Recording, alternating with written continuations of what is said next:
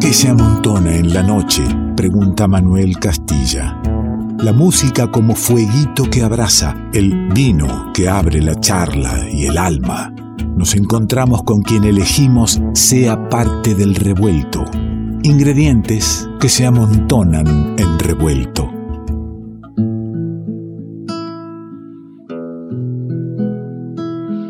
Ingredientes que se amontonan, que nos amontonamos cuando el vino abre el momento.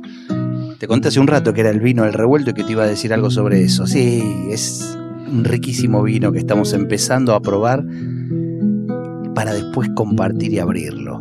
Y qué mejor cuando empezás a probar algo en el que pusiste alguna expectativa, el corazón, las ganas de, de acercarte a otros para esa compartida, que sea con amigos.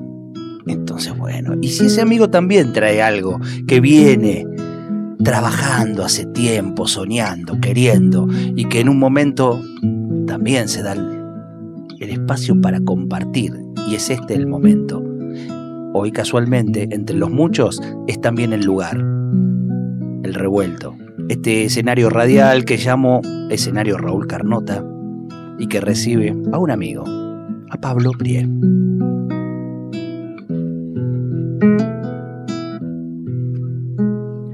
Agua de lluvia besa este barro, agua de lluvia besa este barro. Déjalo suave, déjalo suave, que lo han de amasar mis manos. Agua de lluvia besa este barro, agua de lluvia besa este barro. Déjalo suave, déjalo suave, que lo han de amasar mis manos. ¿Qué secretos traías del cielo? El viento te habrá contado en cada gota se esconde el infinito universo. Y al caer lo olvidan todo. Agua de lluvia besa este barro, agua de lluvia besa este barro, déjalo suave déjalo suave que lo han de amasar mis manos. Por cuánto tiempo somos gotas, olvidamos el mar del que venimos. Y otra vez serás barro y un ángel de aire y fuego te llevará al mundo.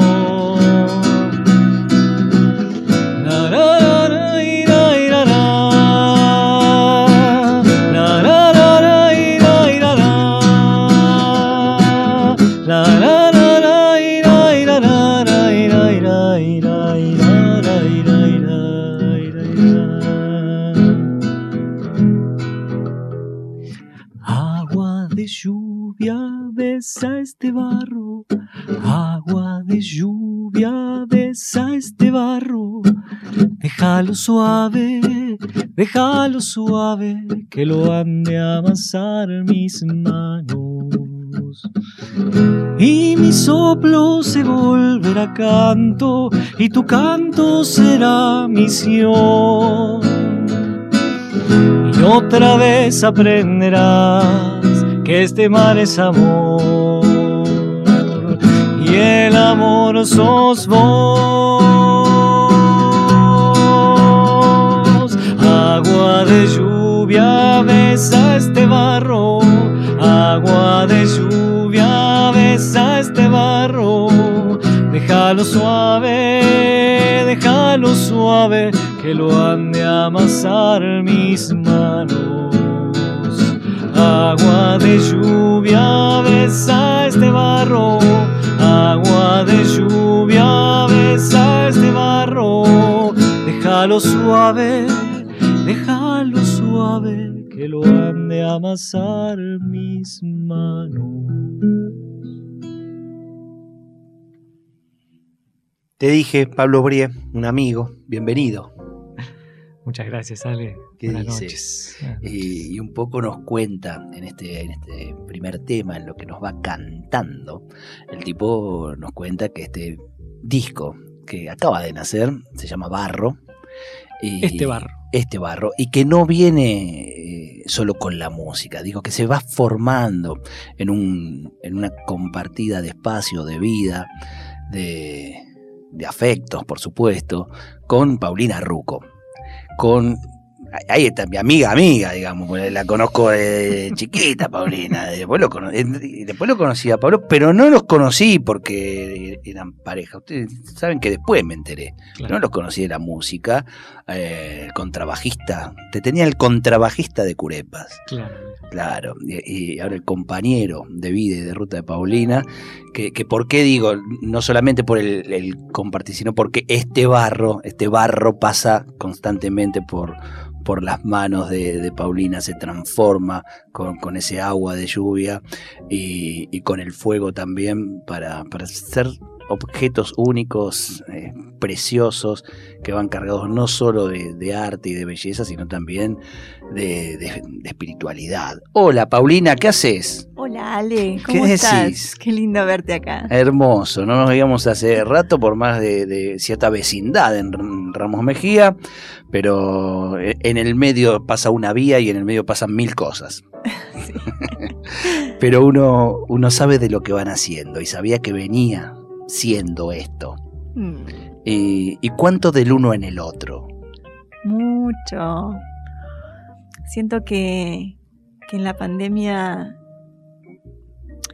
se frenó el mundo, ¿no? Toda la vida tratando yo de frenarle, de repente se frena el mundo y, y estar en casa todo el tiempo fusionó nuestros procesos creativos, inevitablemente. Y Vicente en el medio, ¿no? Y el juego. Y todo fue ocurriendo ahí en el, contexto del hogar, un hogar que se amasó y que fue, que fue casa, que fue escuela, que fue espacio de trabajo, espacio de ensamble artístico con Pablo. Amor. Sí, sí. Bueno, ahora tenés que contar eh, qué fue lo que pasó, qué fue lo que hiciste. no nos encerraron a todos el año pasado. Además de... Porque ella tiene el taller enfrente de casa, pero al principio de la pandemia no salíamos de la puerta de la casa. Era así, la paranoia absoluta. Eh, entonces, ¿qué hiciste? No, siento que, fue un disparador de creativo. Yo pensé cuántas veces podíamos eh, tener esta oportunidad de que nos digan, bueno, quédense adentro de casa, ¿no? Y bueno, hay que quedarse adentro, me quedo adentro. Y me quedo bien adentro y hago un pozo en el jardín de mi casa y busco ahí la arcilla, que no podía acceder de otra manera, mi material de trabajo esto que, es un hábito ineludible, ¿no? Y, hicimos un pozo en el jardín de casa, los tres, con Vicente. Y jugamos y sacamos barro y de ese pozo fueron saliendo muchas cosas inesperadas y nos entregamos a ese juego. Salieron figuras de barro, salieron canciones, salió un horno de papel más adelante para poder transformar ese barro en cerámica. Y, que fue un quedarse adentro, pero no un encerrarse, porque yo parte de, lo que iba sucediendo lo, lo supe. No traje a Vicente para que cuente él qué, vivió y qué fue. Vicente, que tiene cuánto ya? La versión de Vicente, cuatro, años. Cuatro años. Eh, Vicente, tipo chacareroso, si lo sabe. ¿eh? A quien le, mando un abrazo, un beso grande, igual que a la abuela Beatriz, que se ha quedado, ah, este, se ha quedado estoicamente a cuidar de Vicente. Este, se lo agradecemos mucho, pero acá no molestaba, porque queríamos saber también su, mirada. Digo que quedarse en casa no era encerrarse, porque eh, era también eh, vibrar con lo que iba pasando en el mundo y llevarlo a esas canciones, a esas piezas, era eh, solicitar ese papel o esas maderas para que ese hornito casero de casa funcione y, se, pueda, y se puedan hacer las piezas de cerámica. No, no, es lo mismo parar un poco el mundo que, que parar y aislarse del mundo. Seguro. Seguro, eh, yo siento que, este hacer eh, nos mantuvo vinculados con el resto de las personas, encontramos otras formas de vincularnos. Compartir las primeras, eh, los primeros juegos, ¿no? De donde fueron emergiendo algunas canciones que hacíamos cuando Vicente se dormía, nosotros jugábamos. Yo iba modelando el barro, Pablo iba tocando melodías íbamos registrando palabras que emergían y de ahí se derivaban preguntas, canciones, esas cosas nos llevaban a nuevos mundos y lo íbamos compartiendo en las redes. Y siento que fue como un aporte también, ¿no? Eh, a quienes estaban del otro lado y una manera de vincularnos y, compartir lo que estaba pasando ahí adentro. Y yo te escuchaba, Pablo, hablar de eh, esa transformación que es cierto que es desde el agua de lluvia, porque uno siempre dice, miren, los quienes trabajan con la cerámica trabajan con el barro, pero el barro previamente fue tierra y necesita antes eh, eh, ese agua, y si ese agua es de lluvia, estamos hablando de, una, de una, comunión con, la naturaleza muy, muy bonita. eso, eso que esas transformaciones, esas uniones, eh, eh, esa, convivencia de distintos elementos, porque también aparece el fuego y aparece la, mano humana y sobre todo el espíritu artístico humano que llevas a la canción, eh, que describe un tiempo y un proceso que fue de pandemia, y lo compartís prácticamente en tiempo de post-pandemia. ¿Cómo te resignifica a vos contar ese tiempo, pero para ver qué hago con esto para adelante? ¿Qué de todo eso que me pasó y que viví me gustaría siga siendo?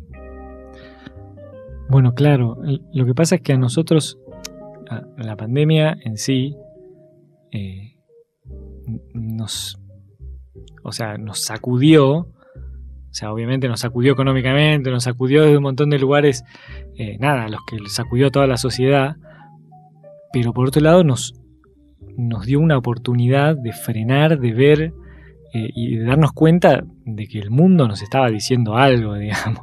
El mundo nos estaba mandando a guardar a toda la persona del planeta para, para que nos demos cuenta de algo, digamos. Y eso, digamos, me parece que es lo que, lo que nos tiene que quedar, lo que tenemos que tratar de no olvidarnos, porque yo creo que nos vamos a querer olvidar muy rápido de la pandemia. Vos sabés que yo cuando escucho, una pavada, ¿no? Pero que... Eh, eh, algunos dicen, estamos cerca de volver a tener la cantidad de aerolíneas y vuelos que teníamos diariamente pre-pandemia, como una celebración. Claro, a mí, este, digo... No aprendimos nada. Eh, me agarra esa cosa, che. A lo mejor es una cuestión de viejo choto, pero bueno. No, no, pero es que yo creo que, digamos, nada, tenemos que rescatar lo que nos lo que nos regaló este tiempo, digamos, que dentro de todo un montón de cosas trágicas, digamos, hay un montón de cosas para rescatar y que son súper valiosas. Eh, y que esas son las que no nos tenemos que olvidar. Y yo creo que, no sé, este disco, esta canción, eh, quiere eso, digamos.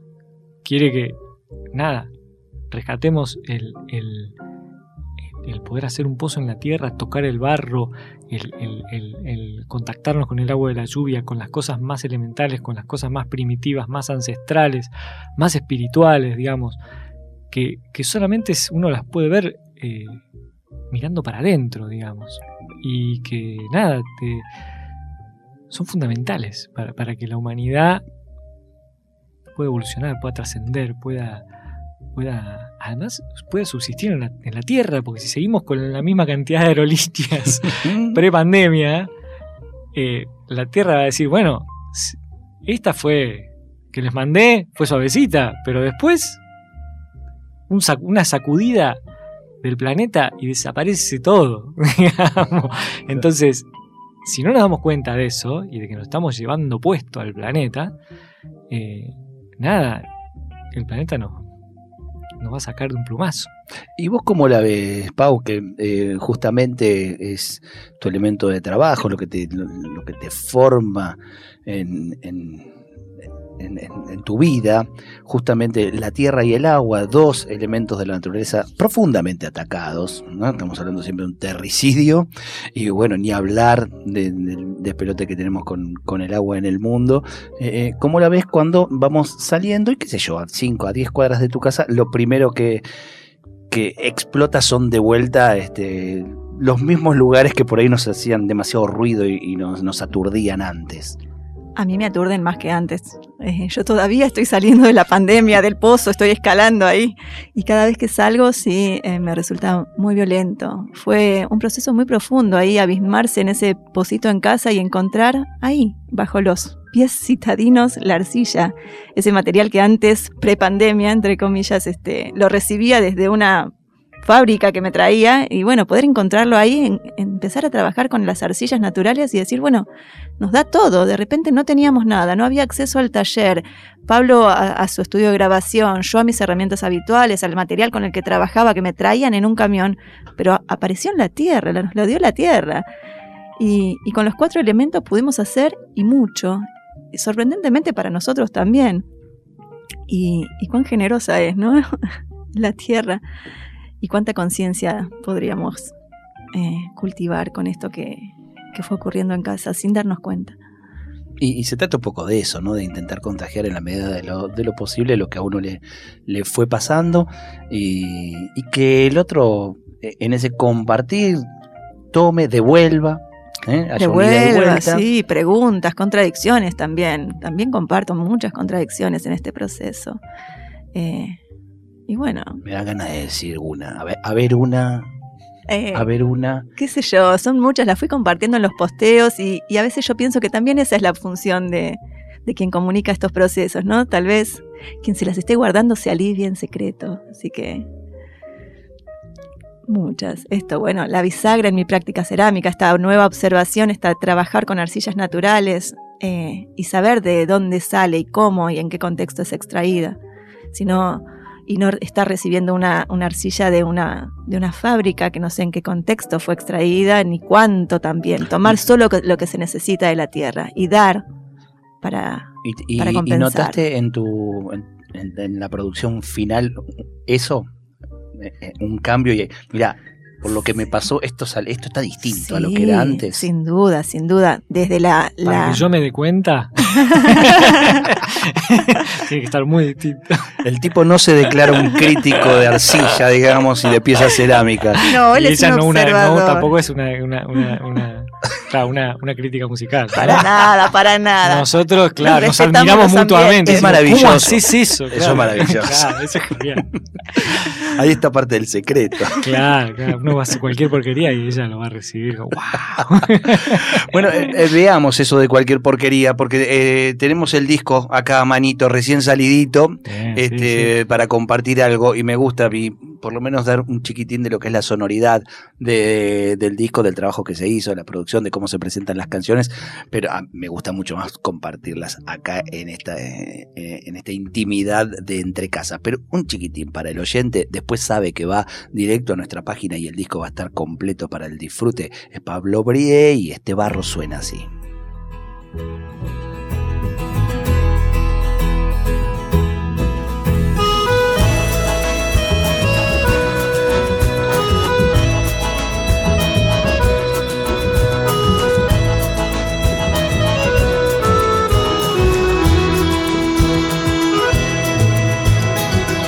Los ojos, regresas de un sueño donde abres una puerta que da al cuarto en que acabas de despertar para descubrir tu dedo dibujando una puerta en el aire. Así tal vez el sueño te llevaba al lugar en que dormías donde alguien que no veías te tocaba la espalda y se iba por la misma puerta. Dibujas una puerta, abres la puerta para dibujar un camino. Dibujas árboles al lado del camino y un río donde un hombre está dormido porque lo dibujas dormido, lo miras, no lo despiertas y corres de regreso por el sendero y los árboles hasta la puerta de tu dibujo. Detrás de la puerta se esconde el hombre que dibujaste en el río. Pablo Brie nos presenta su, nuevo disco, me estaba contando. A mí me gusta elegir, le decía, cuando en los temas que se van a tocar en vivo acá, eh, elegir el primer tema del disco, porque hay, hay un algo de por qué cuando se presenta una obra y se quiere compartir, se inicia ese, ese hecho artístico que es discursivo, que es un concepto por algún lugar. Contame. ¿Querés que te cuente por qué es el primer tema del disco? Por ejemplo. Después me vas a contar de quién es la letra y todo Bien. Es el primer tema del disco por muchísimas razones. Primero porque se llama Una puerta en el aire, digamos, es la puerta de entrada hacia el disco, de alguna manera. Eh, segundo porque me parece que calza perfecto como primer tema del disco, es un tema así eh, que me parece que, es potente, que, es ese tema que empiezas a escuchar y, te dan ganas de escuchar el disco. ¿no? Eh, y después hay una cuestión por ahí más eh, personal, y es que la letra la escribió mi tío César. Yo con mi tío César vengo trabajando desde el año 2003. Él es director de teatro, yo hago músicas para prácticamente todas sus obras de teatro desde esa época. Eh, y en el último tiempo eh, siempre decían, porque él es dramaturgo, escribe textos, ¿viste? Encima, todas las obras las escribe en poesía, en verso, ¿viste? Tiene una, una pluma increíble. Y siempre decíamos, che, tenemos, tenemos que hacer canciones, ¿viste? Y, tenemos que, que vos escribas la letra. Y entonces en un momento me empezó a mandar poesías, ¿no? Que hacía. Y yo, bueno, empecé. Y fue la primera vez que hice canciones. Porque hasta ahora había hecho toda música instrumental para sus obras, siempre había compuesto música instrumental, y había cantado un montón música de otros autores, digamos. Nunca había yo cantado mis propias canciones. Y por eso también, eh, eso fue, el empezar a hacer cosas con él, fue lo que me impulsó a hacer canciones. Después yo me animé a hacer mis propias letras, digamos, pero hasta ahora nunca había hecho nada, nada así. Eh, y, por eso creo que, que fue fundacional, digamos, e-, este, eh, esta dupla que armé con él, creativa, digamos, para, para, para que nazca esto, digamos. Y por eso me parece que también tenía que abrir el disco. Y hay tres de los temas del disco que la letra las, la, las las hizo él. Vos fíjate que, bueno, hablabas de una puerta justamente, ¿no? A partir de este tema que decías que es una puerta a, a la escucha del disco.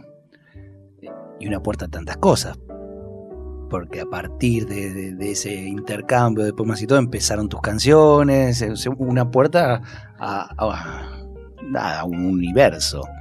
Y es una puerta a una etapa nueva, digamos, en, mi vida artística, si se quiere, digamos. Eh, que no abandonó al contrabajo, ¿no? No, no, no. Estás dándole al contrabajo. Estoy dándole y, y, voy a presentar el disco tocando el contrabajo y ah. cantando. Sí, sí, sí. le tenemos mucho cariño. yo, vos sabés que eh, eh, tengo amistad con Pablo Tosi, otro contrabajista que ha ido con la guitarra. Y en algún espectáculo que hemos hecho, todo me dice, bueno, vamos a guitarras. Y yo me pongo muy mal si viene sin el contrabajo. Es siempre bienvenido el, el tipazo ese. Sí, sí, sí, sí. Lo que pasa es que para estar solo, solo es poco amable el contrabajo. ¿No? Sí. Si usted lo dice, yo lo quiero mucho el mueble. No, no, no, yo también, yo también. Pero es más difícil acompañar. Yo cuando compongo no compongo con el contrabajo. No, claro, digamos, me pongo con la guitarra, que, que, salen más las armonías, digamos. Con el contrabajo es más difícil. Yo lo, adoro y lo sigo tocando y voy a presentar el disco eh, tocando el contrabajo y va a haber alguien que va a tocar la guitarra. Ah, bien, bien, bien, eh, ¿Tenés ya eh, previsto presentación? Sí. ¿Y quién toca esa guitarra? Sí. Contame. Sí. Eh, la presentación va a ser el 5 de diciembre en el Gutiérrez, en la ciudad de Banfield. El tipo vuelve, vuelve a, las raíces, ¿no? Porque hablábamos mucho de Ramos Mejía, pero él es del sur. Sí, yo soy nacido en Córdoba, pero la mayor parte de mi vida viví en sur de Buenos Aires. sí. Sí, sí, sí, sí, En el Gutiérrez Casa Taller. En el 5 de diciembre. ¿Y quién va a la guitarra? Va a ir. Eh, bueno, van, a ir dos músicos. Va a ir mi hermano Santiago Brie en la percusión.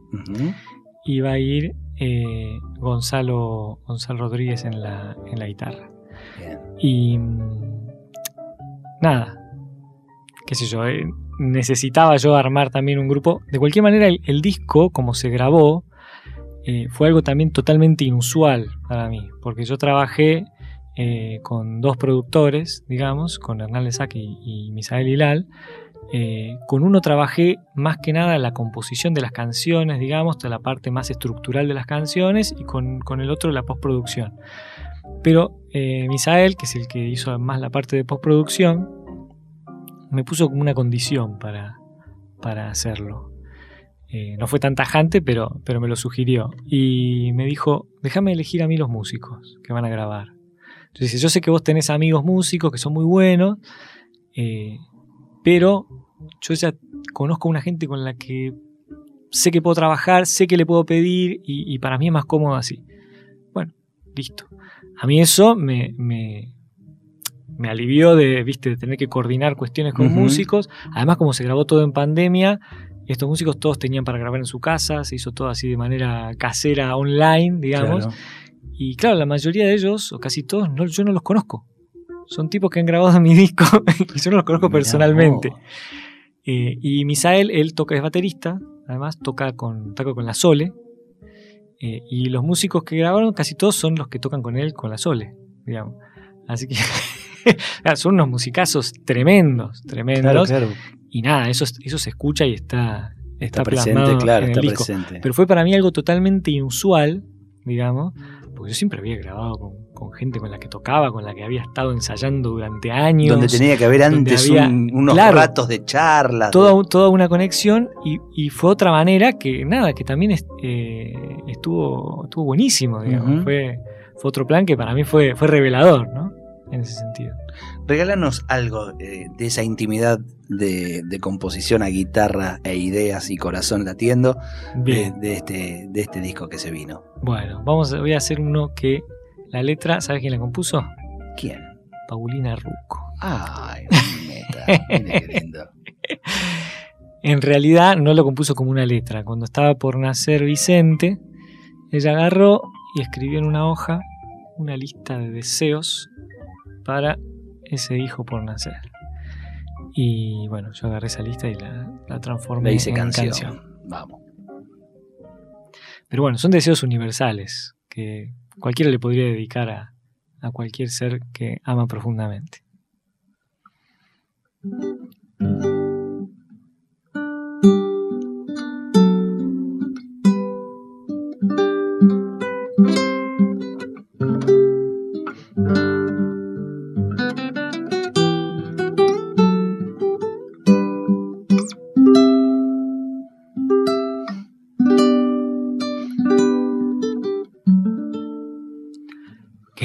Encuentres a tu paso las herramientas para desplegarte, que nunca avances en contra de un sentimiento.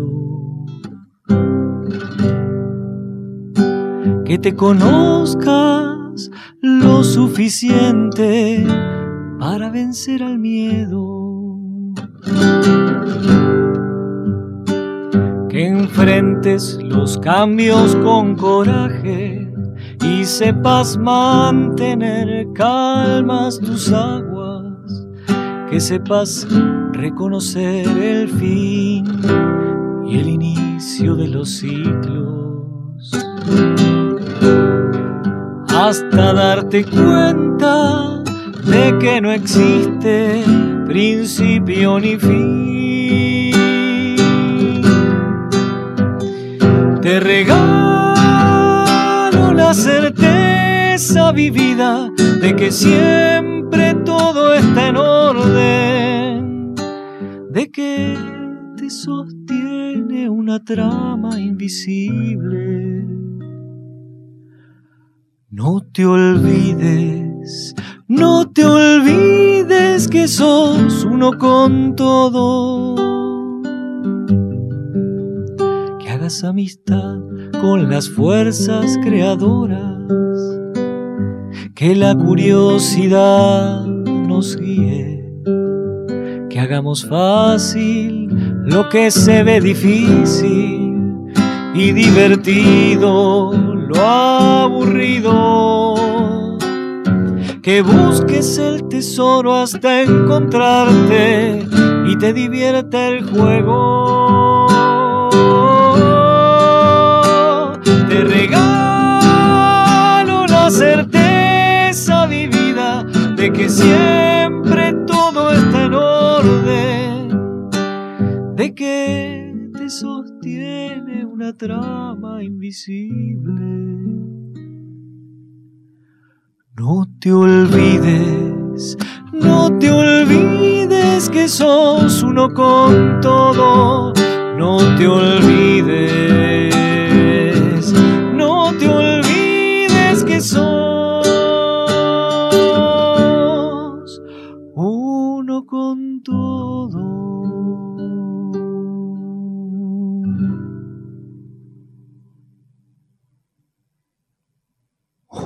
tomar un poquito de aire, ¿no?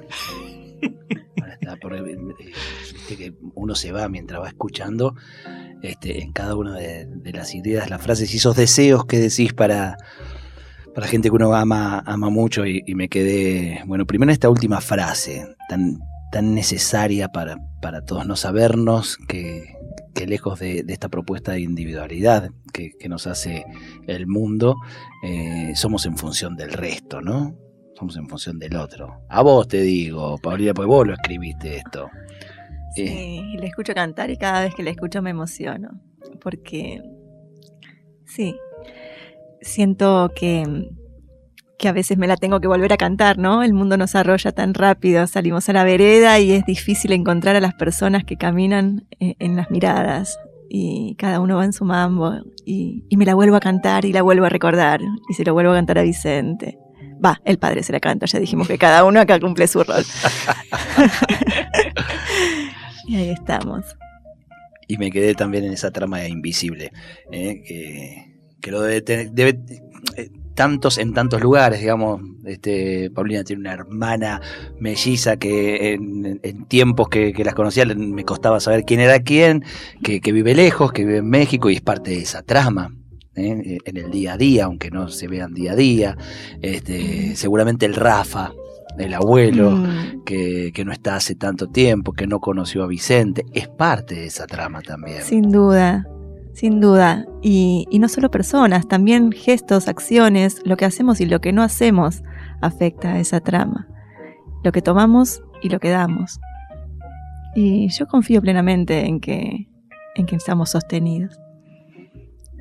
Sin duda, si no, no, no estaríamos hoy hablando de estas cosas, ¿eh? andaríamos por otros caminos y pensaríamos otros, otros proyectos muy, eh, muy lejanos a esto, a encontrarse, a hablar y a compartir, este, uno desde aquí queriendo eh, que, lo que hacen ustedes llegue a otra gente que no los conoce o a quienes sí los conocen y no saben por dónde andaban y, y sepan que Paulina Ruco la encuentran ahí en las redes y nada, es solo poner el nombre eh, y, maravillarse con esas piezas hermosas que te salen, por Dios, este, que a veces no entiendo cómo con el barro que estamos hablando y con el barro que encuentra en el fondo de la casa puede ser algo tan, tan bonito, tan hermoso, que sin duda es parte eh, inspiradora, parte importante de este barro, que es el disco que el amigo Pablo hoy este, anda presentándonos y convidándonos hoy acá, sin duda, ¿no?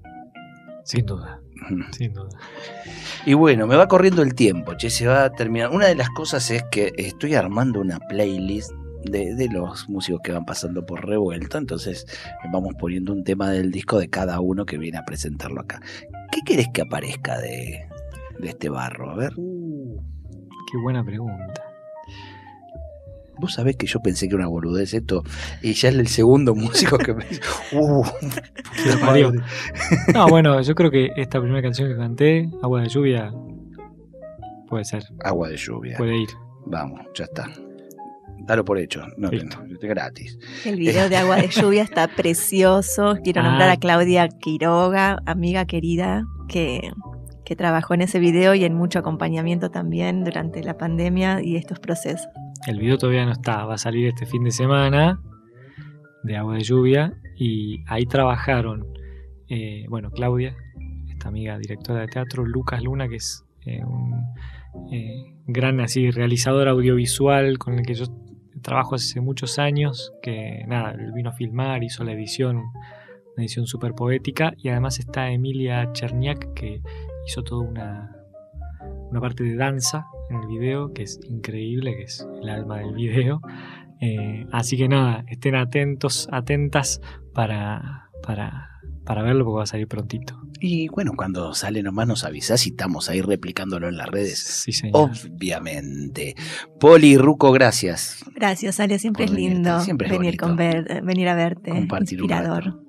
Eh, Pablo Aurie, muchas gracias. ¿eh? Gracias, Ale, por sostener este espacio tan eh, necesario y, maravilloso para los, bueno, para los músicos y para los que escuchan, ¿no? Pero sobre todo yo como músico te lo, te lo agradezco porque eh, a veces es difícil encontrar espacios así tan lindos, tan eh, donde uno se siente tan bien y, donde la música está tan valorada, digamos. nada, yo sé que vos lo haces así de, corazón y de, por el amor que tenés a la música, así que te lo agradezco. ¿Estaba bueno el, el Malbec, el revuelto? Absolutamente. Cerra con música el programa. Pablo Brie, Pablo Brie presentando este barro acá en el revuelto, en la noche de la radio pública y de las queridísimas radios que nos dan un espacio cada semana para hacer esto, esto que tanto nos gusta. Bien. Esta canción está dedicada a una tortuga que se llama Casiopea y está en la novela Momo de Michael Ende. Es un personaje de la novela Momo en el cual, que yo lo leí cuando tenía 12 años y me marcó para toda la vida, y eh, en, esta, en esta novela, Momo, que es una niña, lucha contra una banda de ladrones de tiempo. Son gente que tiene que eh, robarle tiempo a las personas y la convence de que tiene que hacer las cosas cada vez más rápido para poder ahorrar tiempo.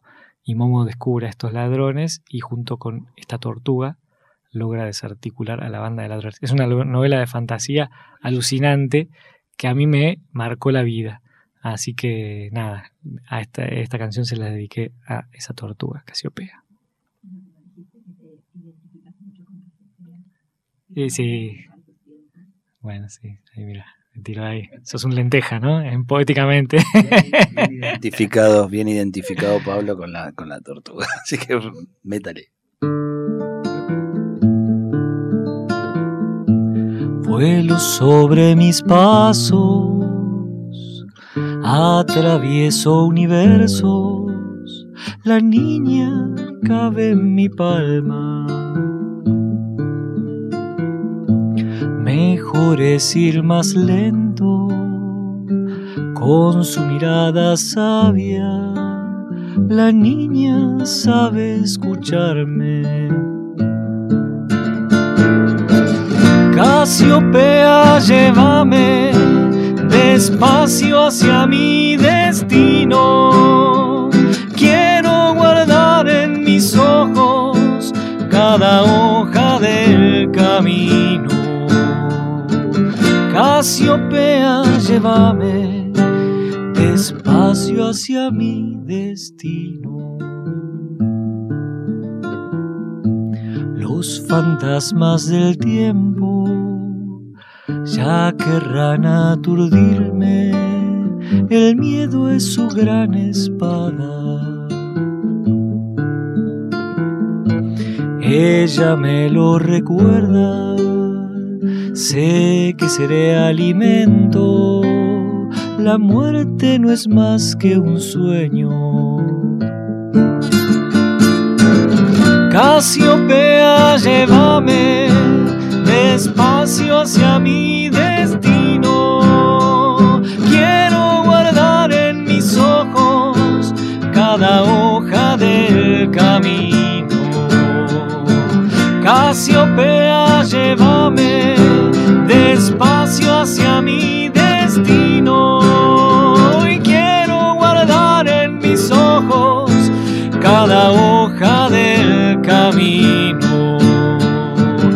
Casiopea, llévame despacio hacia mi destino.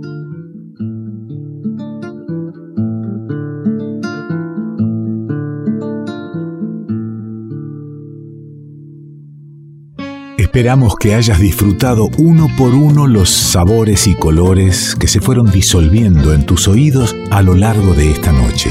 Y ojalá quede un espacio para un próximo encuentro revuelto de radio. El todo es más que la suma de sus partes.